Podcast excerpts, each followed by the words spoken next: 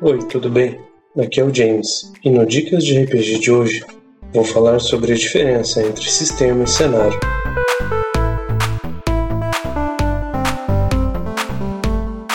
Muitas pessoas já sabem o que é e as suas diferenças, mas sempre é bom deixar claro para aquele que está iniciando. Além disso, informação nunca é demais. O sistema é um conjunto de regras que você irá usar para jogar ou mestrar. Elas contêm informações da mecânica de criação de personagens, regras de combate, investigação, movimentação, etc. Como exemplos, posso citar o tão utilizado sistema D20, com os títulos extremamente conhecidos como Dungeons and Dragons ou Pathfinder, o sistema Storyteller, usado nos livros Vampiro, Lobisomem, Mago, Changeling e tantos outros. Além disso, tem o sistema genérico GURPS, ou o chamado de Cthulhu, além de 3DT, ou mesmo o nosso sistema 100% brasileiro, Tagmar. Já o cenário é um ambiente onde o seu jogo tomará vida. É o local, a época ou universo em que o jogo em si irá se passar. Posso citar alguns exemplos, como os cenários futuristas, pós-apocalípticos, cyberpunks, fantasias, ou mesmo períodos da nossa história, como o medieval, ou sei lá, como o Japão feudal, ou mesmo pré-história, e por que não, em uma galáxia muito, muito distante. Além disso, todos esses títulos, todos esses cenários podem e são misturados com a fantasia, mas mantenha sua mente aberta.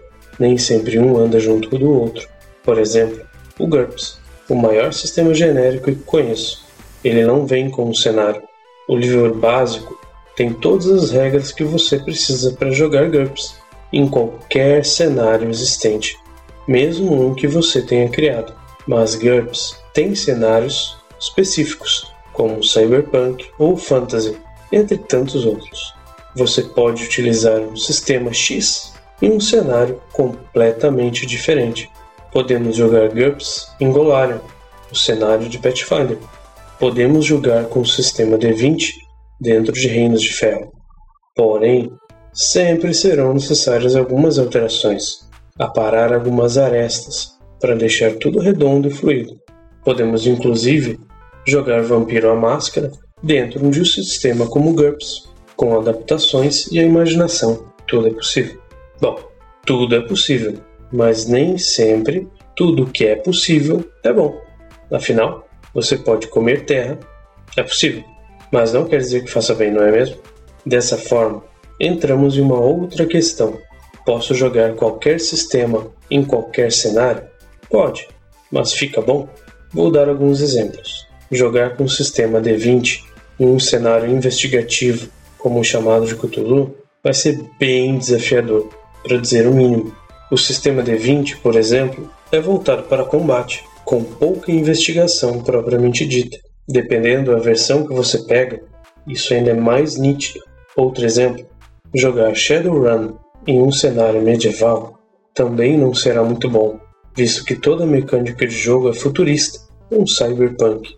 No máximo, eu diria que é possível jogar em um cenário na época atual, mas algo medieval não será nada proveitoso. Repito, é possível, mas não vai ficar bom. Então, tente escolher um sistema que se adeque ao cenário em que você quer jogar.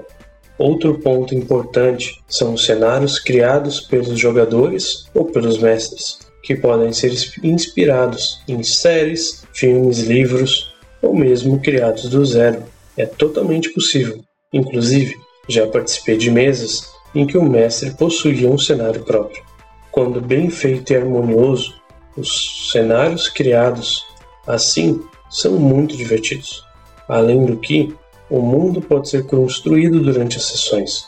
As ideias postas na mesa podem contribuir para que o cenário esteja sempre evoluindo mas cuidado, sempre com o equilíbrio entre sistema e cenário do que você está criando.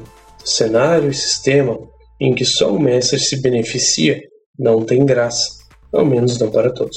Bom, Espero que eu tenha te ajudado de alguma forma. E agora eu passo o dado para o próximo mestre.